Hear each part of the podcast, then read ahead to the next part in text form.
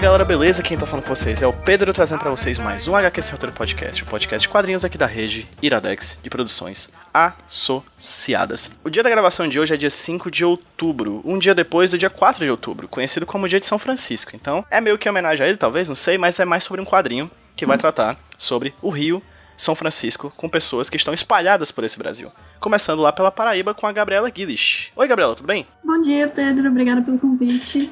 É, Gabriela que já está aparecendo com a sua voz pela terceira vez aqui no HQ Esse Roteiro, então consequentemente já pode pedir música na próxima gravação. Fica aí a sugestão. Ah, eu que vou escolher o tema dessa gravação, então. Dessa aqui? Aham. Não sei, a Já gente... é a terceira, né? É, a gente faz depois. É, e diretamente de São Paulo, o terço pernambucano dessa conversa, o João. E aí, João, tudo bem? Olá, família brasileira! Seja bem-vindo ao HQ Esse Roteiro, João. É um prazer ter você por aqui, cara. Valeu. Prazer é meu estar participando, cara. E, enfim, a gente já conversou, a gente já teve a oportunidade de conversar nós três em um outro bate-papo, no caso, feito pelo pessoal do Comic Pod, organizado pelo Pablo Sarmento. Acho que o link pra live que a gente fez sobre jornalismo, quadrinhos e a HQ São Francisco, que é o mote principal do nosso papo de hoje, vai estar linkado no post desse podcast lá no site do hqsemroteiro.iradex.net. Mas hoje a gente vai falar um pouquinho sobre especificamente essa HQ e sobre o trabalho que a Gabriela e o João fizeram no decorrer desse projeto, que no momento em que é lançado esse podcast está em vias de financiamento lá no site do catarse.me barra São Francisco HQ. Mais informação a gente fala no decorrer do papo. Mas primeiro, eu vou começar como eu gosto de começar todo o bate-papo com vários, com, a gente tem mais de um convidado aqui no HQ esse roteiro, começando pela Gabriela, perguntando, Gabriela, quem ocasionalmente não conheça você, é, responde aí a pergunta mais fácil que eu faço para todos os convidados. Quem é você? Eu sou jornalista, quadrinista, trabalho com narrativas ilustradas de histórias reais. Eu publiquei meu primeiro quadrinho ano passado pelo Sesc Paraíba, Quatro Cantos de um Todo, que narra a história de quatro pessoas que tiveram as vidas transformadas por ações sociais. Também sou autora da quadrinho reportagem Filhas do Campo, um retrato em quadrinhos de agricultoras na Paraíba. E é isso, meu trabalho é bem voltado para pesquisa em jornalismo em quadrinhos e produção de jornalismo em quadrinhos. A gente tem um programa só com a Gabriela falando sobre o trabalho dela com jornalismo em quadrinhos aqui no HQ Esse Roteiro. Foi lançado há um tempinho atrás, vai estar linkado também no post desse podcast, caso vocês queiram saber sobre esses trabalhos anteriores à HQ São Francisco. E o João tá aqui pela primeira vez no HQ Esse Roteiro e te faço a pergunta, João, que eu faço para todo mundo que aparece por aqui. Quem é você? Bom, eu sou um matuto de Caruaru que resolveu tirar umas fotos por aí e virei fotojornalista. Trabalho com coberturas de direitos humanos e meio ambiente já há uns bons seis anos, cinco, seis anos. E sou dos coautores da HQ São Francisco com Gabi. Como vocês viram, o tema já repeti várias vezes e os nossos convidados aqui também repetiram. O papo de hoje vai ser sobre a HQ São Francisco, projeto que nesse momento está no Catarse em via de financiamento coletivo. Enquanto a gente conversa aqui, nessa manhã de sábado do dia 5 de outubro de 2019, o, o projeto já está com 67% da campanha feita. Faltam 36 dias e já tem 67% da, do valor arrecadado com apoio de 96 pessoas, né? A gente está aqui para aumentar isso. No mais, eu gostaria de perguntar para vocês, fiquem à vontade para saber quem vai responder, o que é esse projeto? O que é a HQ São Francisco? É, o quadrinho São Francisco ele é um livro-reportagem. Ele vai ter essa mistura de narrativa visual com a, arte sequencial do quadrinho e a fotografia. Tem páginas que são só de foto, tem páginas que são só de desenho e tem páginas que misturam foto e desenho. E a narrativa ela segue três temas principais: água, seca e obra. E a gente pensou em fazer isso seguindo o itinerário da viagem. Então, nós começamos a viagem em Belém de São Francisco, é uma cidade banhada pelo rio. E a narrativa do livro ela também começa em Belém de São Francisco, também com a ideia de trazer a pessoa para essa viagem que a gente fez, seguindo realmente o mesmo caminho que a gente fez. E são histórias do sertão que envolvem e são ligadas pelo Rio São Francisco. Então a gente vai ter realmente as pessoas que vivem em contato direto com o rio nesse primeiro capítulo da água, depois vem a seca, que a gente vai mostrar principalmente a, a estiagem lá no Rio Pajeú, e o Rio Pajeú que dá no São Francisco, e a obra que é a obra da transposição. Então, todas essas histórias, de alguma maneira, elas estão ligadas com o rio, por isso o título do livro São Francisco. A Gabriela falou aqui que ela já está fazendo trabalhos sobre jornalismo em quadrinhos há muito tempo. E o João, por sua vez, fazendo trabalho de jornalismo, no caso, no campo da fotografia. E eu já tive a oportunidade de ver algum, algumas páginas de vocês e tudo mais, o trabalho está sendo muito legal. Eu pesquiso sobre isso, né, a gente já conversou sobre isso, inclusive no bate-papo lá com o Pablo, sobre a utilização de desenhos e fotografias dentro de histórias em quadrinhos factuais, que no caso se encaixa perfeitamente com o projeto de vocês. Eu queria fazer uma pergunta individual, primeiro para o João, posteriormente para Gabriela. João, você falou que há seis anos você está trabalhando com direitos humanos, é, meio ambiente e, e fotojornalismo. Em que momento da tua carreira, da tua vida, do que tu está produzindo como fotojornalista, o São Francisco se encaixa assim? O que é que você traz de experiência disso e como é que você traz esse seu olhar como fotógrafo para esse trabalho? O que foi que você viu? O que foi que a sua máquina fotográfica viu no decorrer dessa longa viagem que vocês percorreram? É, só um adendo antes do João é, responder. Tu tá em São Paulo, mas até pouco tempo atrás, por exemplo, tu estava cobrindo as queimadas, né, na Amazônia e alguns Isso. estados daqui do Brasil, assim. Fala como é que São Francisco, esse projeto no, no momento se encaixa na, na tua vida como fotojornalista até então. Certo, então. Eu sou da geração 90 que cresceu com o mundo de Bigman, né? E aí meu grande sonho quando era pirraia era ser cientista.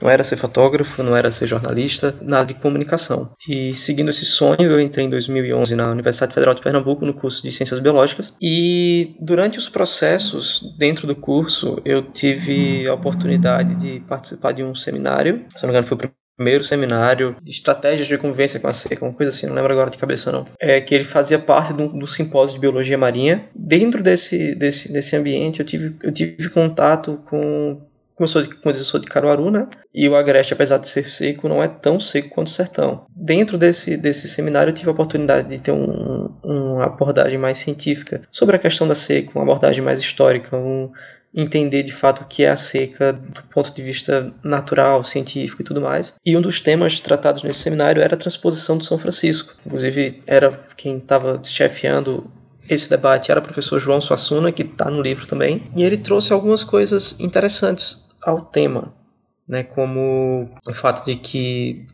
a precipitação no semiárido nordestino é igual à precipitação, por exemplo, da França, é que os problemas de, de, de água no, no semiárido são muito mais ligados à tipografia do solo, que não retém água, que a falta de chuva mesmo assim. É claro que a gente tá passando, passa por processos de seca onde chove muito menos que o normal, mas o tradicional da região é, é chover normalmente, né? Tanto que eu e Gabi a gente pegou chuva, acho que em algumas, em algumas cidades. A gente pegou uns chuvisquinhos, umas, umas aguinhas que caíram. E isso ficou na minha cabeça. Né? E a gente falou, e, e também foi falado da transposição, né? E a transposição, ela para mim, desde aquela época, eu nunca entendia muito bem o que era que estava sendo feito. Por que transpor São Francisco? Por que, por que fazer isso? E nesse seminário a gente teve vários cientistas, a gente teve vários, vários técnicos e várias pessoas que convivem, que estudam São Francisco e o semiárido há 20, 30 anos, falando que a obra, na verdade, ela era primeiro um crime ambiental sem proporções na história do, do, da humanidade, é, depois que era um, um, algo que não, não, não ia funcionar e algo que ia afetar diretamente o rio, que o rio naquela época ele já estava sofrendo com é, uma baixa de, de vazão, né? ou seja, estava saindo, estava chegando menos água no mar do que o normal de se chegar, e aquilo mexeu comigo e ficou plantado na minha cabeça, né? Mas na época eu não pensava em ser fotojornalista, na época eu não tinha não tinha isso na minha cabeça, e eu trabalhava com tubarão. Então, era foi algo que ficou guardado. E aí é, eu comecei a fotografar, né? comecei a, a, falar sobre direitos humanos, comecei a embrenhar por esse, por esse caminho de forma muito orgânica, né? Eu tenho, eu tenho para mim que o que me move na fotografia é que eu vejo quando eu vejo coisas que me deixam puto, a minha reação é fotografar para as pessoas entenderem porque eu fiquei puto ao ver essas coisas. Dentro dessa dessa minha abordagem orgânica dentro do fotojornalismo, eu decidi há algum tempo já, quando a obra estava começando a ficar pronta, eu descobri, na verdade, que estavam havendo remoções. Né? E um dos, dos meus trabalhos mais. um dos meus primeiros trabalhos foi com os removidos para as obras da Copa do Mundo, em Camaragibe, lá em Pernambuco. Em Camaragibe, as pessoas eram removidas de suas casas para passarem uma estrada e não recebiam indenizações, ou recebiam indenizações que não correspondiam ao valor necessário para você começar a vida em outro lugar, ou até mesmo o valor que o terreno, que o terreno tinha. E aí eu falei, nossa, está acontecendo de novo e não é em um centro urbano, está acontecendo agora no semiárido nordestino e a gente precisa contar essa história. Contar histórias da seca nasce também de uma vontade minha muito grande de construir uma contranarrativa às narrativas que a gente tem da seca. Né? Porque o que se conhece no Brasil como semiárido nordestino, como sertão, é aquela massa condenada de almas maltrapilhas e famintas que passam sede e que não têm como sobreviver, né? Tanto que aqui em São Paulo, no metrô, tem uns cartazes de transformamos vidas no sertão e a foto que tem é de uma, de uma criança é, negra olhando para a câmera de cima de baixo para cima, né? Que é o que a gente chama do, do enquadramento do coitado e de uma casa de taipa. Né? E quando você vai no, no, no sertão, você tem casas de taipa, você tem casas de bairro, mas você não tem essa extrema pobreza que destrói todo mundo, né? E que as pessoas lá precisam de ajuda do povo do sul para sobreviver. É muito pelo contrário, né? O sertanejo ele é acima de tudo um forte e acima de tudo ele sabe conviver.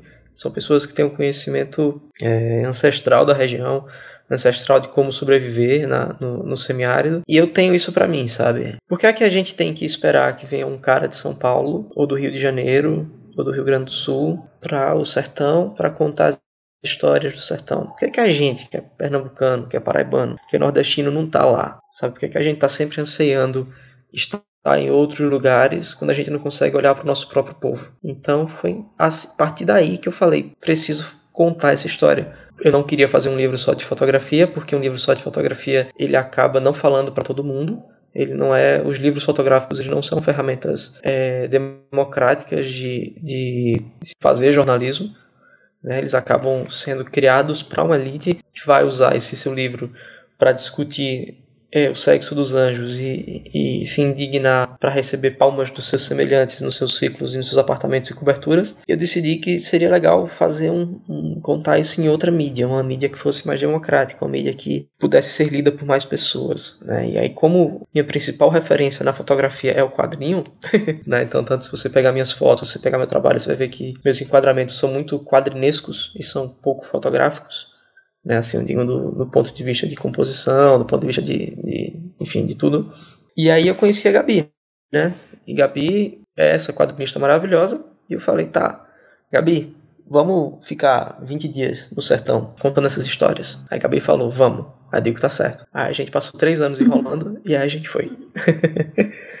e o resultado né, desse todo esse processo dentro da minha da minha cuca tá nesse nessa obra aí de 110 páginas toda desenhada a mão e nanquim. e é isso assim essa essa é a grande inspiração do, da ideia dessa da minha relação né, com o São Francisco com o semiárido acaba que que a minha relação é muito mais com o semiárido do que com o Rio em si, mas o Rio, por ser o São Francisco, né, a gente tem dois santos. Tem o São Francisco de Assis e o Rio São Francisco no Nordeste. Né? Então a gente decidiu que o ponto central da história seria o São Francisco. Né? Então a gente falou, tá, vamos, então vamos, vamos construir a narrativa a partir da água do São Francisco, que é, é tirada de floresta e é depositada em Monteiro. E, e essas histórias que a gente está contando no meio do, do caminho né, e os meninos de Monteiro que estão tomando banho na água do São Francisco, na água que a gente viu ser bombeada lá em Floresta. Em outro canto, em outro, em outro estado, em outro lugar para onde São Francisco não devia estar passando, né? E esse caminho dessa água. Importante falar que essa ideia foi de Gabi, certo? Que eu não, eu não tenho capacidade intelectual para pensar esse tipo de coisa. E... Mas é isso, é isso, cara. Acho que, acho que é isso. A minha relação com a transposição, a relação da minha foto com isso, é a relação de alguém que quer contar as histórias do seu próprio povo, né? E que quer que essa história seja lida pelo máximo número de pessoas possíveis e que acredita muito na democratização dos processos. Que se eu virei fotojornalista, é porque em algum momento eu tive acesso ao fotojornalismo de uma maneira que me foi acessível e compreensível, e eu quero poder devolver isso, né? devolver minhas fotos de maneira que seja acessível e compreensível. E para isso, nada melhor do que do que quadrinho, eu acredito. Né? Porque quadrinho é uma, é uma linguagem extremamente democrática. Você falou algumas coisas aí que eu quero voltar posteriormente para pontuar, mas primeiro eu vou falar com a Gabriela sobre o processo dela no momento da vida dela em que ela tá fazendo o, Rio, o São Francisco. Você, Gabriela, falou que já fez alguns trabalhos antes, inclusive. A gente já tratou muito sobre eles naquele programa que a gente gravou pra HQ Roteiro anteriormente. E naquele momento você, tá, você terminou o programa, eu lembro, falando sobre o, Rio, o São Francisco e como é que seria, como é que tava sendo a produção desse novo quadrinho seu. Ali ainda tava no momento meio que intermediário da produção. Recentemente, inclusive, você terminou de desenhar as páginas, enfim. Você tá no momento muito mais avançado da produção do que naquele momento que a gente gravou. Onde São Francisco, o quadrinho São Francisco se encaixa na tua produção, na tua visão de mundo e na tua visão de mundo como artista. Antes eu queria fazer um adendo. A gente não passou três anos enrolando, a gente passou só dois. é, a ideia de, de juntar quadrinho e foto não tinha passado pela minha cabeça até o João dar a ideia do São Francisco, porque eu estava muito focada realmente em jornalismo em quadrinhos, foi uma coisa que eu comecei a pesquisar durante a graduação e eu passei mais ou menos um ano só pesquisando para realmente colocar a mão na massa. Quando eu digo só pesquisando, não é só isso. Criando toda uma base para realmente começar a, a produzir.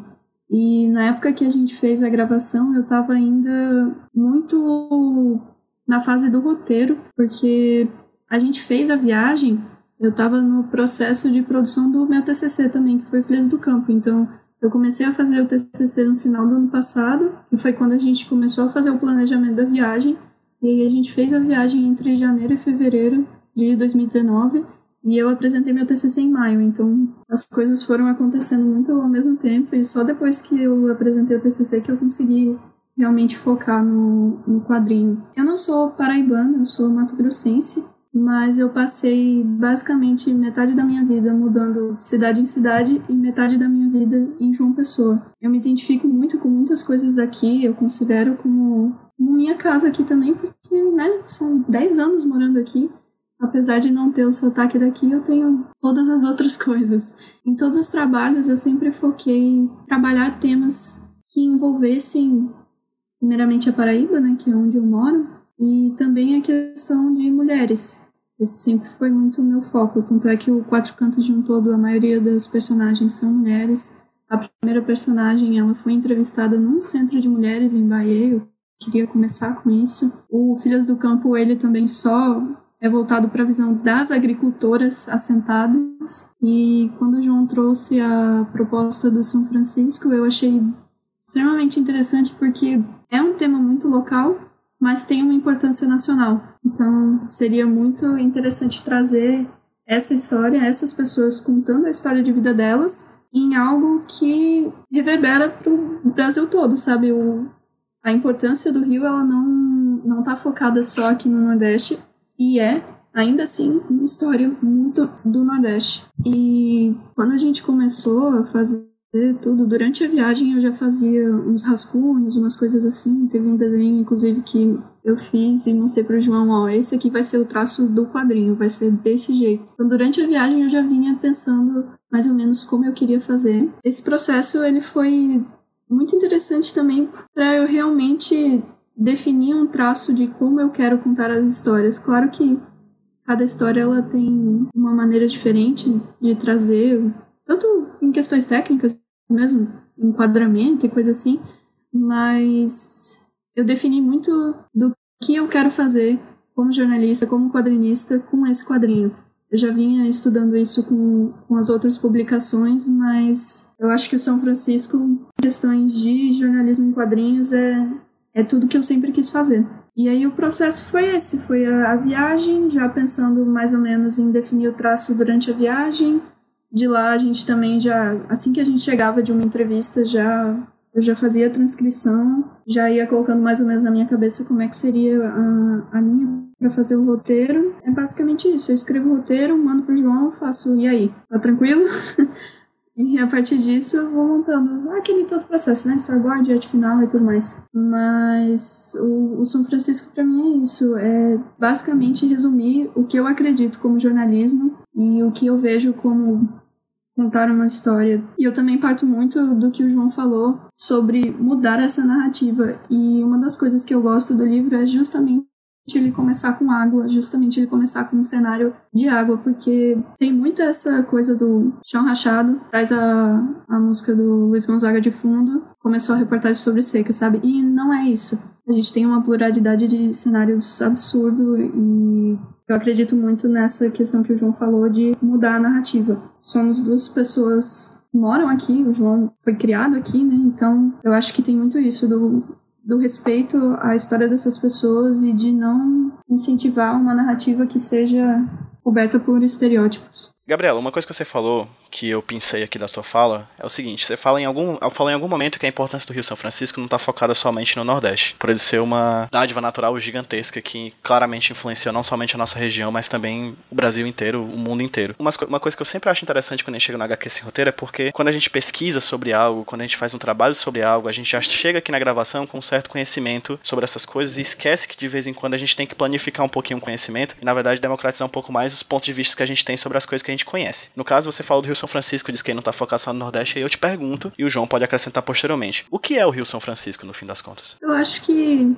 a definição que o, o João Suassuna, que a gente entrevistou e que o João comentou anteriormente, traz é, é muito boa. Ele ele é várias coisas ao mesmo tempo. Ele, ele é um rio de múltiplos usos. Você vai ter pesca, você vai ter geração de energia, você vai ter turismo também, porque as pessoas utilizam disso. Então, esse rio é, é vida, esse rio é a vida das pessoas, é, é a vida não só do Nordeste, mas do Brasil. Você vai ter um rio que serve para milhares de coisas, e esse também acaba sendo um dos pontos de crítica à transposição, porque como é que você vai ter rio que serve para tantas coisas e você vai deixar todos esses usos e ao mesmo tempo tirar essa água e levar para mais lugar para ter todos esses usos em outro lugar também. Eu acho que é isso. É, é um rio que é muito mais que um rio. É que nem eu falei um pouco antes, né? O São Francisco, a gente tem, tem dois santos. Tem o São Francisco de Assis e tem o Rio São Francisco. Porque eu acredito que o São Francisco, ele é ele é encarado pelas pessoas que vivem dele e ele ocupa um lugar no imaginário nordestino que é muito de, uma, de, uma, de um deus grego. Ele é uma entidade que se manifesta através de, um, de uma força natural. Então ele é, ele é, esse, esse, ele é esse rio, né? Que ele dá comida, ele dá eletricidade,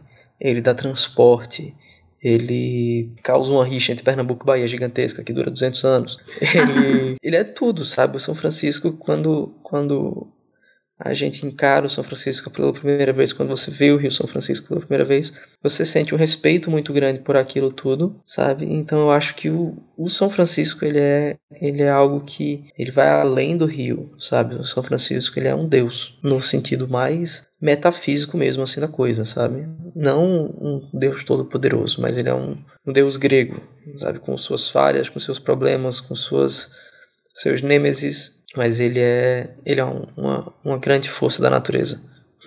Antes da gente falar ainda sobre o processo de vocês, eu queria pensar uma outra coisa que o João falou anteriormente e trazer de volta a conversa aqui. Tu falou, João, que teus, tuas fotografias têm pouco enquadramento fotográfico e mais quadrinístico. E na conversa que a gente teve pro Comic Pod, para aquela, pra aquela live, você falou inclusive que você é disléxico né? E por causa das Isso. imagens dos quadrinhos você conseguia ler as histórias, por causa que as imagens narravam é, numa dimensão que você compreendia muito mais do que as próprias palavras que estavam lá, né? Você pode falar um isso. pouco mais sobre isso? Tipo, o que quer dizer necessariamente que seus suas fotografias têm mais de quadrinhos do que da própria fotografia? É, a gente tem alguns lugares comuns na fotografia e a gente tem algumas alguns enquadramentos mesmo que não são comuns em outras formas de visuais.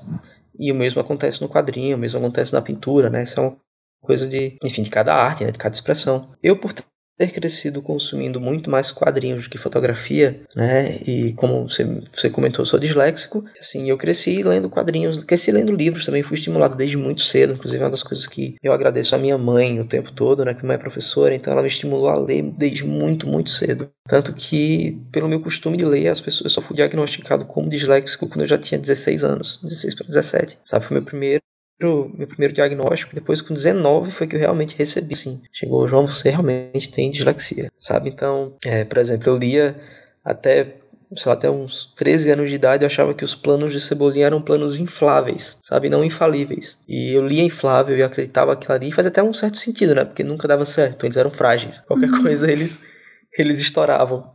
Então eu falava, não, tá ok, são os planos infláveis. E depois eu descobri que eram planos infalíveis vendo um filme da Mônica. Quando eu resolvi começar a fotografar, claro, né, tem todas aquelas referências dos fotógrafos que todo fotojornalista estuda. Ah, vai, Cartier-Bresson, Robert Capa, Joseph Kudelka. Mas eu vi esses caras e ao mesmo tempo nas minhas mãos estava Alex Ross, sabe? Tava Stan Lee, estavam outros quadrinistas, Steve Ditko, estavam outras coisas acontecendo. É, então a minha foto ela se tornou muito mais uma, um, um, um, um quadrinho clicado, um quadrinho real, porque eram essas pessoas, né? Essas, essas eram as minhas referências visuais, meu vocabulário visual, apesar de ter pesadas referências de fotógrafos que eu reconheço no meu trabalho, eu reconheço muito mais referências de quadrinhos mesmo, sabe? Então, a, a minha preferência por sempre ter movimentos interrompidos é uma, é uma coisa muito mais do quadrinho, né? Porque você vai ver a, a foto, a foto normalmente ela, o fotojornalismo, ele acontece na antecipação, na realização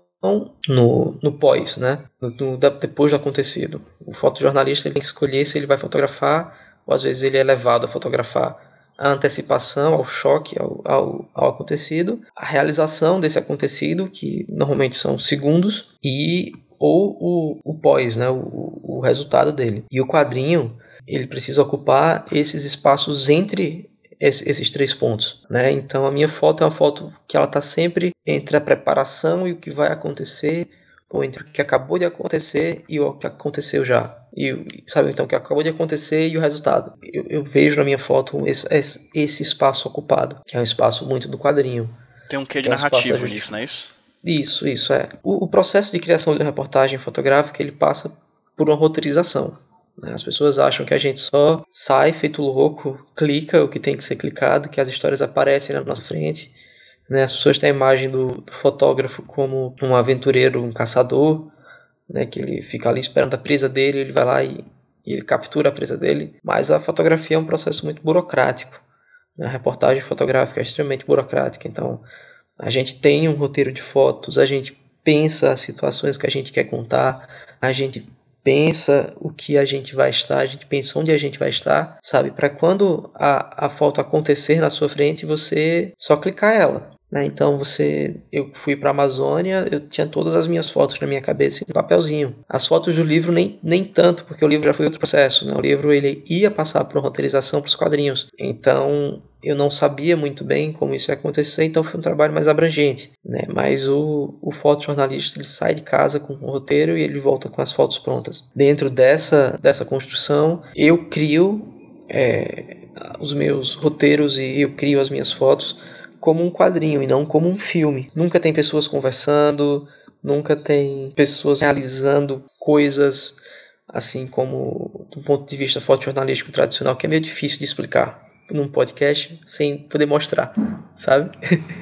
Mas são processos narrativos que eu crio que se assemelham muito ao quadrinho mesmo, sabe? Então eu, eu invisto muito no movimento interrompido, né? Quando a pessoa está se deslocando, quando eu sempre deixo mais de uma coisa acontecendo dentro da minha foto sabe? Eu não gosto da, da, da monotonia visual. Então tem sempre mais de alguma coisa acontecendo ali. Os quadrinhos do Mandrake, sabe? Que ele está fazendo a mágica, você tem na, na, naquele, no quadro ali, na, na, imagem. Você tem ele fazendo a mágica e ao mesmo tempo tem mais quatro, cinco coisas acontecendo ali, os caras recebendo o efeito da mágica e às vezes um portão caindo e um som, sabe? Então eu tento sempre passar essa, essa visão meu leitor de, de quem está lendo um, um, quadrinho fotografado. é mais a minha referência. No teu caso, Gabriela, eu falei, a gente conversou sobre o trabalho que eu fiz na, no mestrado e tudo mais, e uma coisa que eu ponho lá, que eu acho muito interessante, é que toda vez que você coloca uma fotografia dentro de um quadrinho, necessariamente você está discutindo questões relacionadas à realidade, à fotografia, ao jornalismo, enfim, ao mundo que, que, que está ao nosso redor. Porque convenhamos, no fim das contas você não precisaria necessariamente, não existir uma necessidade prática de se colocar fotografia dentro de quadrinhos. Se você coloca é porque necessariamente você está fazendo um comentário sobre o fazer fotográfico, sobre a realidade. Como é que foi a tua relação como desenhista com as fotografias do João, certo? E aí tu pode falar um pouquinho sobre como é que foi o processo de vocês dois no decorrer da viagem e, como é que foi articulado esse, esse bate-papo entre vocês para que posteriormente você viesse a desenhar a HQ do São Francisco. As minhas fotos, as minhas fotos, ó. Ah. as fotos do João. as fotos do João e os meus desenhos. Eu ia começar a frase com foto e com desenho ao mesmo tempo. É, eles são visualmente bem parecidos. O, o preto e branco que eu trabalho combina bem com o preto e branco que o João trabalha. Foi minha primeira vez trabalhando com essa questão de misturar algo no desenho. Então, no começo da viagem, eu ficava bastante preocupada com o João captar o que eu queria de referência. E aí, mas isso a gente foi adaptando, né? Era a primeira vez que a gente estava fazendo isso. E tinha uma câmera a mais também, então depois eu fiquei com essa câmera menor e fiquei realmente pegando o que eu queria de referência no vídeo. E eu gosto muito de gravar a entrevista porque eu consigo pegar os trejeitos da pessoa na hora que ela tava falando. E aí, quando eu vou fazer o quadrinho, ter essa referência da movimentação da pessoa, eu gosto bastante, porque eu gosto muito de fazer sequências de imagem que são muito parecidas uma outra, mas só vai mudar, por exemplo, um movimento da mão, que é para pegar realmente esses trejeitinhos. Então, tem bastante quadro de imagens que são repetidas, mas que se prestar atenção é um movimento só, sabe? Eu gosto bastante dessa pegada. E foi por isso que eu gravei muito. Eu gravei mais do que mais do que tirei foto para ter essa movimentação mesmo. Eu não gosto muito quando tem muita foto e muito desenho na mesma página. Eu acredito que foto tem uma proposta, o desenho tem outra. Dá para juntar os dois? Dá. Mas eu acho que a partir do momento que coloca, que bombardeia assim, com foto, desenho, foto, desenho, foto, desenho, a pessoa ela não consegue nem pegar isso, eu digo da minha experiência, né? Logicamente que tem gente que, que gosta desse bombardeio, mas eu vejo muito como uma confusão visual do que realmente uma narrativa, e aí eu prefiro dar essa, esses espaços mais para respirar, sabe? Eu gosto muito da, da foto no meio do desenho quando a foto faz uma sequência junto com o desenho. Tem momentos, tem uma página, por exemplo, que é uma criança pulando no rio, que foram fotos que o João tirou lá de Belém de São Francisco. São as crianças que estavam brincando na balsa lá enquanto a gente entrevistava um pescador, um pescador não, um agricultor. E aí essa página, ela tem começa a sequência do pulo com desenho e tem a foto também do pulo no meio dessa sequência para acabar na, com a criança já no rio e isso é desenhado. Então eu acho que fica legal assim, quando a foto ela complementa a, a sequência do quadrinho e o quadrinho por sua vez complementa a ideia da foto. Os dois os dois vão se complementando. Eu tenho essa essa narrativa visual para mim funciona muito mais do que colocar foto e desenho, foto e desenho ao mesmo tempo. E eu fiz o roteiro todo pensando nisso. Pensando também em deixar espaços de, de página dupla para que a foto tenha o impacto, aquele. Quando você abre você vê aquilo, e aí você precisa até de um tempinho para ler o texto e, e digerir o que, que a foto está passando. E aí, nesse sentido, eu acho que foi bem tranquilo. Foi realmente, assim, os primeiros dias que a gente estava adaptando, né? Vendo como é que trabalhava isso. A gente já tinha trabalhado junto antes, mas foi texto meu e foto do João. Então, acabou que nesses trabalhos que a gente fez, eu não me preocupava com a questão visual porque eu estava fazendo texto e o João que ia trazer essa estética visual para a reportagem. E aí nesse sentido eu tinha que pensar também como que eu fazia o desenho, como que fazia com que o desenho não tomasse muito espaço da foto, nem que a foto tomasse espaço do desenho, que os dois trabalhassem juntos. Foi tranquilo. É, então, esse, esse processo foi, foi bem tranquilo para os dois, assim. No começo tive que aguentar a Gabi falando, mas, João, tem que fazer muita foto, eu preciso de referência, João. João, tem que fazer muita foto. Ah. Eu saía, chegava, a gente ficava meia hora em algum lugar, eu chegava com 400 fotos, sabe? Aí a gente decidiu pegar a câmerazinha pequena, botar na mãozinha de Gabi e falar, olha, faz o teu bem, sabe? porque, inclusive porque a Gabi tinha, assim a gente conseguiu ficar mais livre, né? A Gabi conseguia pegar o que ela precisava pegar, e eu conseguia pegar o que eu, eu podia me concentrar só em fotografar, só em construir a minha narrativa. Então, acho que foi mas foi um processo muito bom. Foi muito tranquilo. São, são duas formas complementares de contar a história. Eu não acredito que a minha foto ela traga uma confirmação da verdade fotográfica. Muito, não, não, não tenho muito disso não. Acho que a gente acho que a gente complementa. Hoje em dia a verdade fotográfica é algo que é muito subjetivo.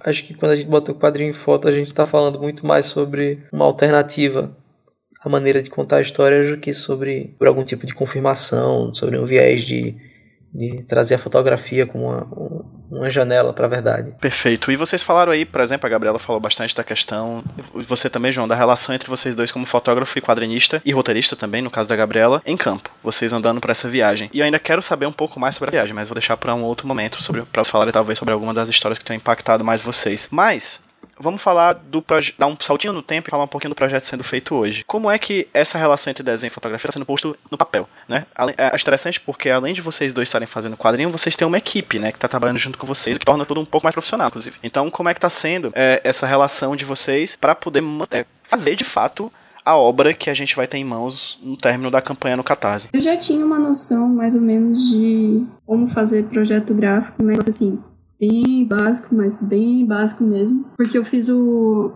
a diagramação do quadrinho do, que lancei pelo Sesc, eu fiz. Do TCC também.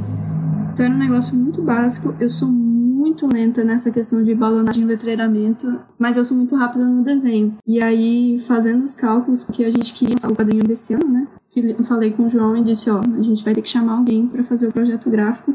Primeiro, para deixar o negócio assim muito mais bonito, né? Porque a noção que eu tenho é muito básica, não, não ia dar para deixar do jeito que tá. Segundo, também para facilitar um pouco o trabalho, né? Porque eu e João, a gente teve toda essa questão de ir para lá, toda essa questão da produção antes do livro. E aí, na hora que eu fui planejar tudo isso, roteiro, desenho e tudo mais, eu falei com o João pra gente chamar a Ana Gabriela Carvalho, uma amiga que eu conheço assim desde os tempos da escola, a gente estudou no mesmo colégio e ela trabalha com produção editorial. Então, assim, e o trabalho dela é fantástico. Eu fiz, ó, João, quero chamar essa pessoa para E a gente precisaria de alguém para revisar também, porque você acaba se acostumando com, com o texto, com o né? E de tanto rever e ler e ler e rever. E aí a gente chamou a Isabor Quintieri, e além de revisar, vai estar fazendo uma versão em inglês do livro. Que a gente também pretende lançar uma campanha fora mas aí, nesse caso, a campanha fora seria só o PDF aqui no Brasil, que a gente está fazendo com recompensa e tudo mais. E aí, o João também deu a ideia de chamar a Chris Fight para fazer a edição de fotografia. Seria, assim, também a questão de deixar o livro mais profissional, para deixar a narrativa realmente trazendo outras pessoas que pudessem acrescentar a esse projeto. E aí foi isso, a gente fechou a equipe bem, agora assim, o primeiro nome que a gente pensou foram elas, os primeiros nomes, né? E elas toparam também de primeira, foi, foi ótimo. A, a Gabi, quando eu mostrei o projeto pra ela, super empolgada, já veio dando ideia. É bom porque são pessoas que pensam de maneira muito parecida também.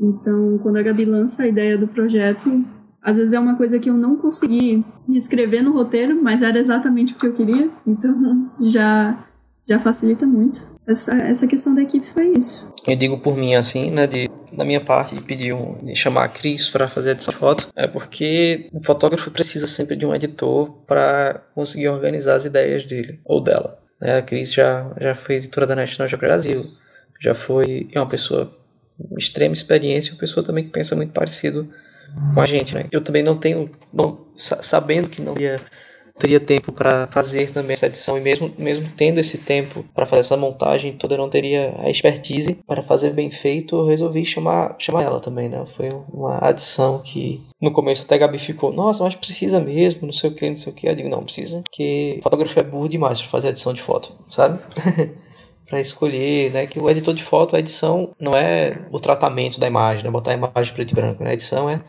tem alguém que sabe narrativa, que sabe construir a narrativa fotográfica, e dessa pessoa ali que sabe como o leitor vai ler, que sabe o tempo que o leitor vai gastar em cada imagem, e essa pessoa que a gente, que a gente precisa ter em qualquer projeto fotográfico, fazendo curadoria. Eu tenho muito orgulho de fazer parte dessas mulheres maravilhosas. Aparentemente, há o interesse em publicar essa obra fora do Brasil também, é isso? Sim, sim. A gente está com interesse em lançar ela em forma digital na gringa, no primeiro momento, e depois fazer algumas parcerias com alguns lugares para a gente lançar impresso também. E a gente também vai, vai mandar algumas versões impressas para algumas pessoas específicas lá fora.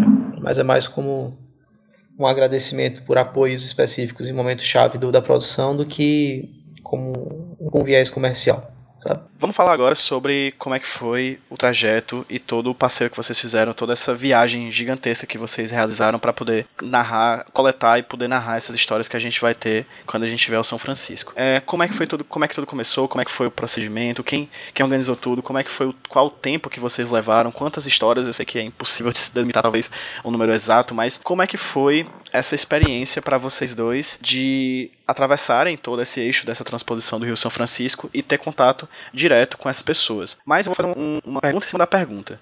Uma coisa que é muito comum, né, pelo, eu não sou jornalista, sou publicitário, mas eu tive arrobos jornalísticos e tenho um contato com vários jornalistas também. E uma coisa que eu acho comum no, no fazer jornalístico é você chegar em um ambiente é, repleto de uma carga simbólica, uma carga de, informacional de coisas relacionadas àquele ambiente, e quando você chega lá, você quebra a cara, você mudar a sua opinião e coisas mudarem no momento em que você chega e você ouve as histórias das pessoas que estão, de fato, no local, né? É, qual foi a carga Gabriela e posteriormente João, que vocês levaram para o São Francisco e qual foi a carga que vocês trouxeram de volta de lá? Eu já conhecia o Rio São Francisco a parte da Bahia. Eu não tinha ido ainda para o sertão. O João já, já tinha feito até reportagem lá e tal.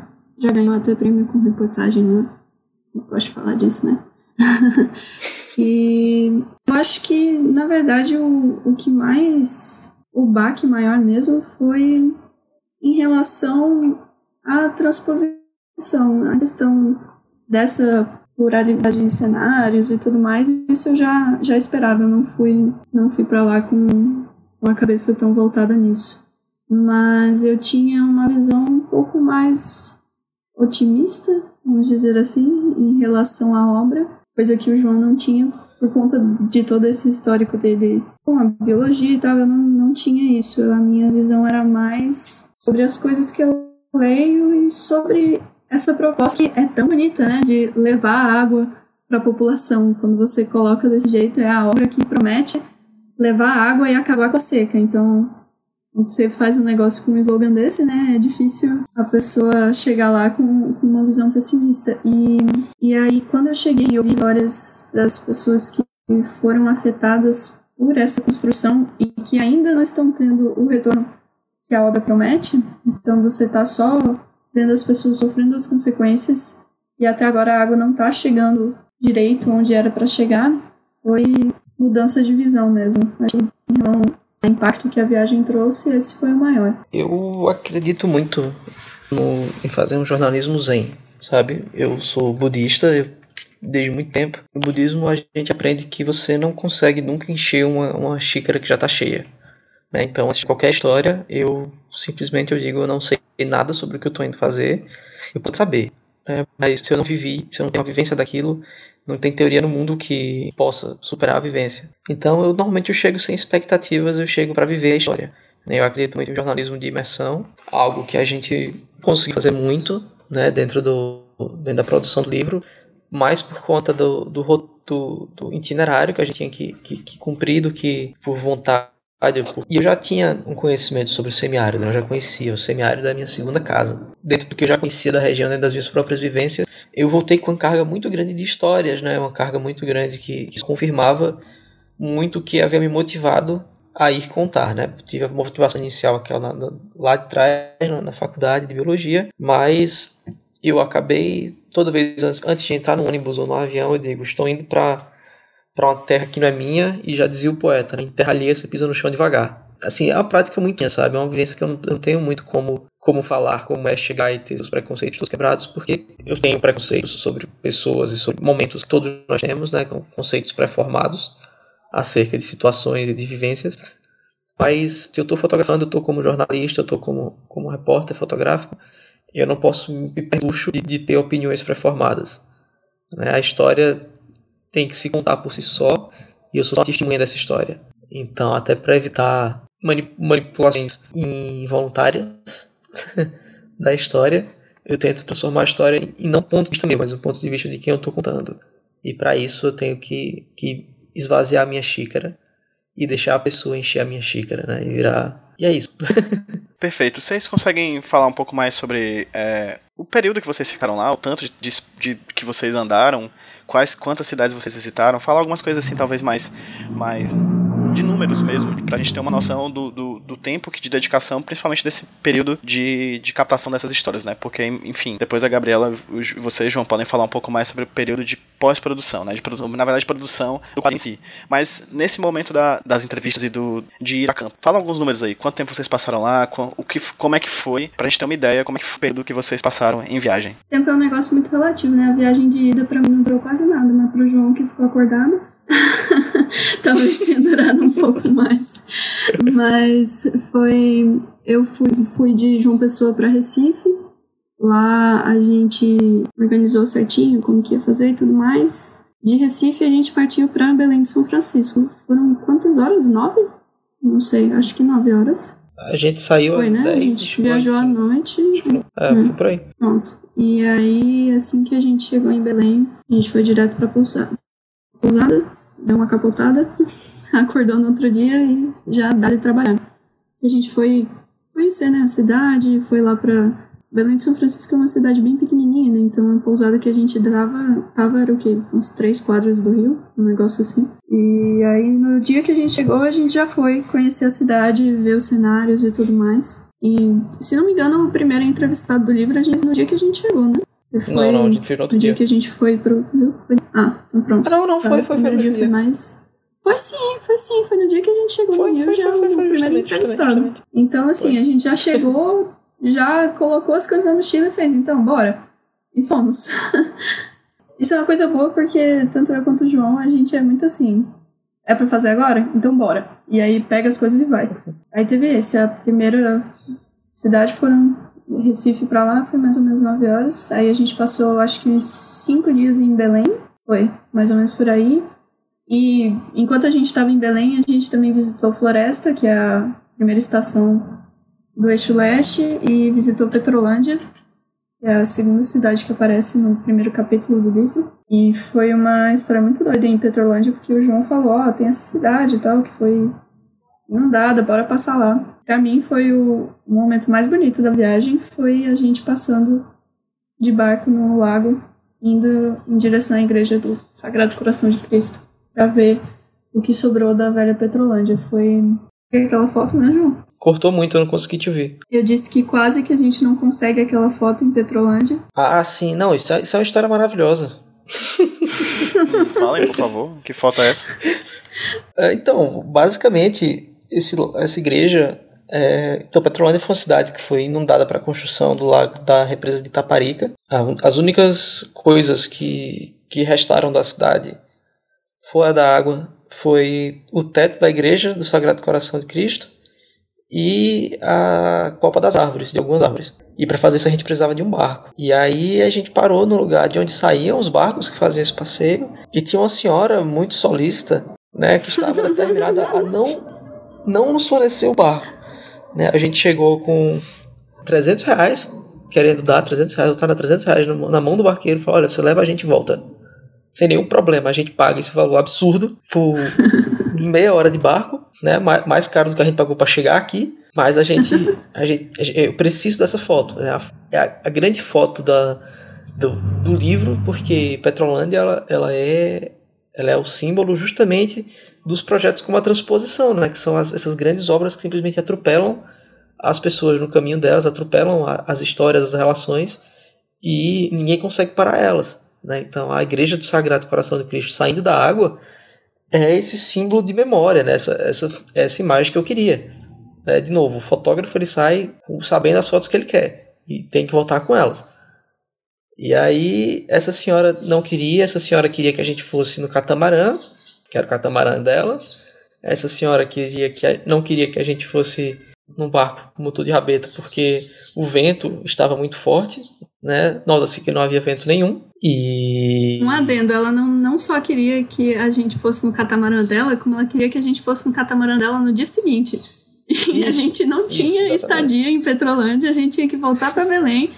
E falando para ela, mas minha senhora, a gente não tem condições financeiras, não tem condições, não tem tempo, não, não tem como a gente ficar aqui, passar uma noite aqui. E vale lembrar que ela ameaçou o barqueiro que queria levar a gente, né? É Ela falou, verdade. "Não, você vai, agora você vai, se acontecer alguma coisa com eles, é culpa sua. viu?" E, e assim, não- não, é a melhor pessoa do mundo essa mulher. Assim, não, não tenho, tenho péssimas, péssimas memórias, mas foi, foi um, um- momento, né? E depois a gente simplesmente saiu, voltamos para o outro lado e a gente conseguiu um barco. A gente pagou o quê? 90 reais. E assim, e tava e, e disposto você a dar um cara... 300 na mão do barqueiro. É, isso, assim, né? Mas a gente, a gente conseguiu e a gente tem a foto. E foi até melhor, porque a gente chegou na, na, na melhor luz do dia. E, enfim, né? Há, malas que vem de trem. Diria. E o melhor de tudo é que o barqueiro que a gente conseguiu, ele também é um personagem do livro, porque quando ele estava levando a gente, ele começou a contar que ele morava de frente à igreja. Então era um morador da velha Petrolândia que tinha toda a memória da cidade para contar pra gente. E acabou que não só a gente conseguiu a foto, como conseguiu um personagem maravilhoso pro livro. Mas essa, essa ida pra Petrolândia foi cheia de picaretagens. O motorista era picareta, a mulher do barco era picareta. Né? As, as, duas coisas boas foi, foi o barco que a gente conseguiu, a igreja, e a volta para casa. e a volta para casa. Inclusive, esses perrengues e coisas desse tipo vão estar disponíveis no Zine Viagem, porque a gente não se coloca como personagem do livro. Tanto eu quanto o João, a gente tem muito essa ideia de deixar as pessoas narrarem as histórias delas e os momentos que tem narração no livro são momentos assim muito de realmente explicação técnica e coisa desse tipo. É só quando precisa um contexto histórico antes da fala do personagem eu coloco narração. Mas eu fiz todo o roteiro com as histórias sendo narradas pelas próprias pessoas. E a gente também queria contar um pouquinho dessa questão de bastidores e tudo mais, então surgiu a ideia do Zine, porque durante a viagem a gente fez um, um diário de viagem no, no Medium. E aí eu colocava tirinhas e coisas assim, um traço bem mais descontraído do que realmente o traço do livro. E aí algumas dessas tirinhas, é, fotos que acabaram não entrando no, no livro, outros personagens que, que fizeram parte dessa viagem, mas que não, não deu para encaixar no livro, não tinha como. A gente colocou Cine, que vai ter essas, essas coisas de bastidores de reportagem mesmo, de da gente quase não conseguindo foto, da gente sendo meio enganado no café da manhã, dizendo que tinha café da manhã e não tinha, e era no posto. então, todos esses perrengues que repórter passa durante uma viagem que a pessoa acaba não vendo no livro, a gente vai colocar no zine. E tem muita história, muita, muita, muita história. Esse zine tá tá cheio de coisa, sabe? Assim, do tem o, o motorista da gente que era o, o o lobisomem racista, né? Que ele, ele virava racista depois que só Verdade. o cara é super tranquilo durante o dia, conversando com a gente assim, muito de boa, contando história e tudo mais. E aí, quando a gente começou a pegar a estrada à noite, o cara dá-lhe piadinha racista e não sei o que. E a gente, cara, o que, é que tá acontecendo? O que é isso? Pois é, então, assim, tem muita história, tem muita coisa. Foram a viagem foi muito longa, então comprem o Zine, gente. Apoiem pra vocês ganharem o Zine aí. vale pois é, eu tô achando até que vai ter que ter duas edições do Zine, porque não vai caber tudo nesse. É isso mesmo. Já pensando em meta estendida, hein? É uma empreendedora. As pessoas ouviram esse podcast ocasionalmente querem apoiar o projeto para poder ter uma versão impressa do do quadrinho do Francisco. Gabriela, onde as pessoas conseguem encontrar esse quadrinho e o que vocês estão oferecendo de recompensa? Vocês já adiantaram aí, por exemplo, que tem zine, mas tem outras coisas também, né? Tipo originais e coisas do tipo. Fala um pouquinho para quem tá ouvindo a gente, onde as pessoas conseguem encontrar o, o quadrinho para poder apoiar e o, o que elas podem receber é, apoiando esse projeto.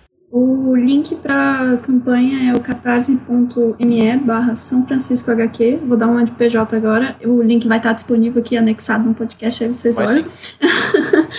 Tem desde o livro digital, que são a, as primeiras recompensas, até o livro impresso. Vai ter os originais do livro, nanquim original em A4, em A5, vai ter aquarela original também, tem print de fotografia, tem postal de fotografia Vai ter fotografia em A3 para as recompensas assim um pouquinho mais elevadas. Vai ter é, adesivo, marcador de página, tudo isso de acordo com o valor que a pessoa conseguir apoiar. No link do Catarse também tem um vídeo que eu e o João gravamos lá em, em Recife. Explicando o projeto, tem imagens que a gente fez durante a viagem nesse vídeo para a pessoa se situar um pouco, ver como que foi um pouquinho desse processo. E tudo isso com frete grátis. A gente está fazendo essa, essa coisa maravilhosa que é você compra o livro e você não precisa pagar frete. Quem está pagando somos nós. não, então é isso aí mesmo. Assim, é, tem, tem recompensa para todo mundo. As fotos vão ser impressas num papel especial. Assim, dá, vai estar tá, tá, tá mais bonito do que do que do que qualquer outra coisa. Assim, quanto mais vocês pagarem mais felizes vocês vão estar. Quem fala que, que dinheiro não compra felicidade é porque não viu a campanha da gente ainda. é verdade, é verdade. É porque a pessoa não recebeu o PDF do livro vindo do projeto gráfico. É por isso, porque olha. Exatamente. Eu só faltei chorar recebendo. Imagina deve ter sido uma alegria muito grande mesmo. Foi, foi, foi um momento muito bom. Principalmente o segundo capítulo. E aí, João, gostou do papo? Maravilhoso. Amei. Você. Me chame mais vezes. Ah, já tá chamado, querido. Esse aqui é o primeiro papo de vários.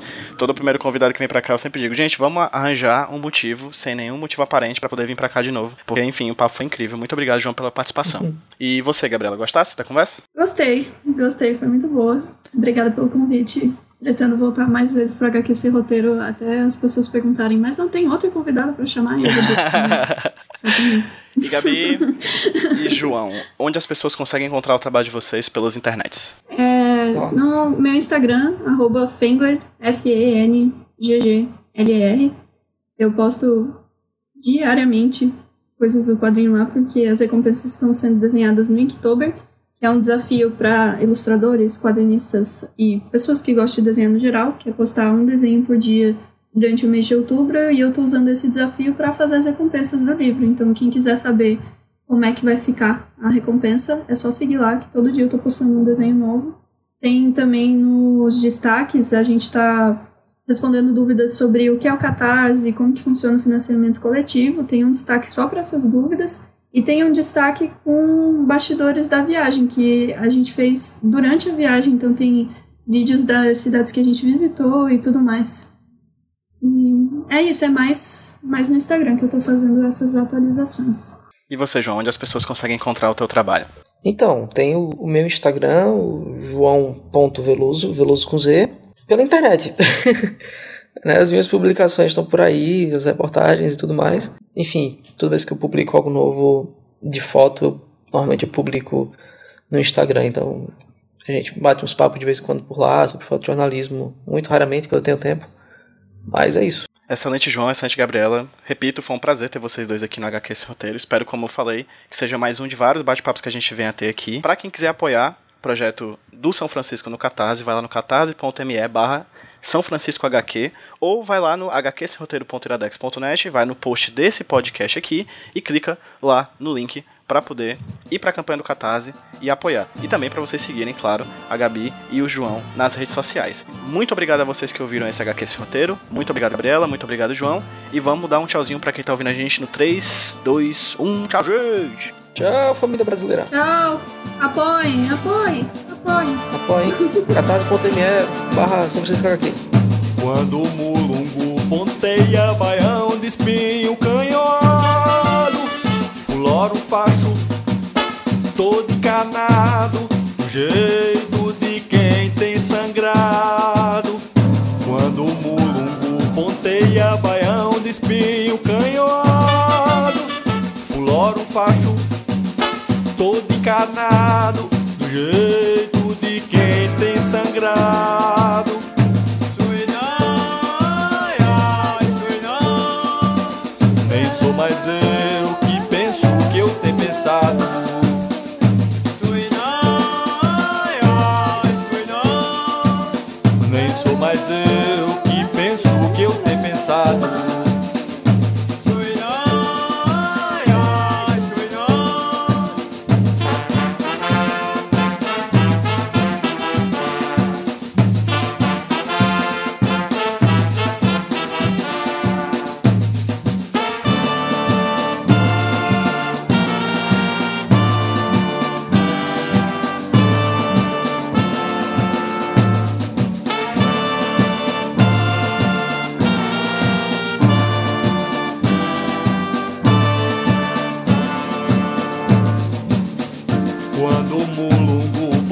Yeah.